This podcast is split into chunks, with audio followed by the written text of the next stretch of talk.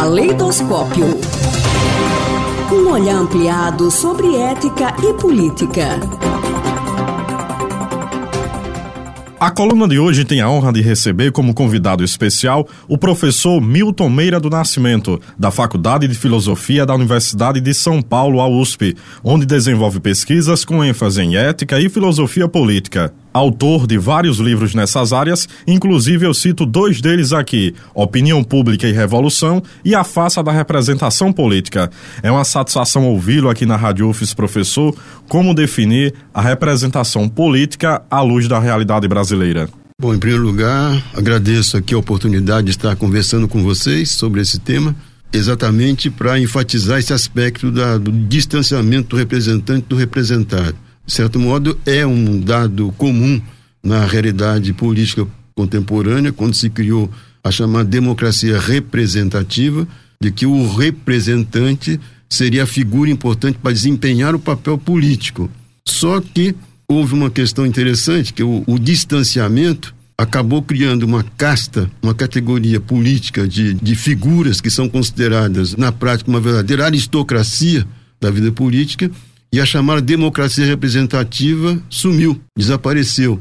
Então, que é difícil para nós hoje né, usarmos a expressão democracia para isso que nós entendemos por democracia representativa, porque os representantes formam uma categoria política como se fosse uma verdadeira aristocracia. E o povo decide sobre o quê? Nada.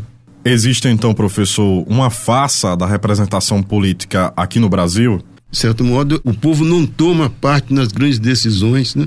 Se você tem, por exemplo, a questão da Previdência, que foi tão discutida e acabou não sendo levada adiante. Mas por que não convidar o próprio povo a tomar uma decisão? Você teria muito maior legitimidade, maior responsabilidade envolvida, não haveria essa coisa de não, resolveram no meu lugar, eu não fui convidado a fazer parte da discussão, por quê? Porque a categoria política que está instituída são os representantes que representam a si mesmos e não representam mais os representados. Daí então esse mal-estar na política não só brasileira, mas na, na chamada democracia representativas nos países que a adotaram, de que o, o povo não participa de nada. Ele só participa por manifestações espontâneas, né? os movimentos de rua e tal, mas isso não tem institucionalidade. São movimentos espontâneos. Professor, o plebiscito é uma forma de fortalecer essa representação? Em alguns países, o povo participa da, na forma plebiscitária, referendos, como foi o caso da Inglaterra, no Brexit, quando saiu da, da, da União Europeia. Mas esses momentos são importantes porque você errou ou acertou o povo inglês. O futuro vai dizer. Mas essa, o erro ou acerto faz parte de uma aprendizagem política que é exatamente democrático, né? porque aí o povo assume a responsabilidade, nós votamos, nós decidimos sair, nós decidimos ficar. E isso dá uma dinâmica totalmente diferente para a vida política, porque a ação política não é a ação dos representantes, é a ação dos cidadãos. Da, por isso que vem o nome da expressão, que cidadão significa o quê? Aquele que age na polis, né, para retomar um termo clássico grego, daí a ideia de política, a polis é aquela unidade administrativa nas quais são decididos os temas em comum daquela comunidade. E o cidadão é aquele que atua nesse espaço público comum. A chamada democracia grega não tinha essa figura da representação. Né? O cidadão livre, ele participava nas decisões integralmente. Com a democracia representativa, esse, esse distanciamento criou uma falsa ideia de democracia que é ao que nós vivenciamos hoje e nós chamamos de democracia representativa, que na verdade é uma aristocracia. Nós não temos uma democracia, nós não conseguimos ainda vivenciar uma experiência democrática. Vivenciar uma experiência democrática significa convidar o povo a tomar decisões.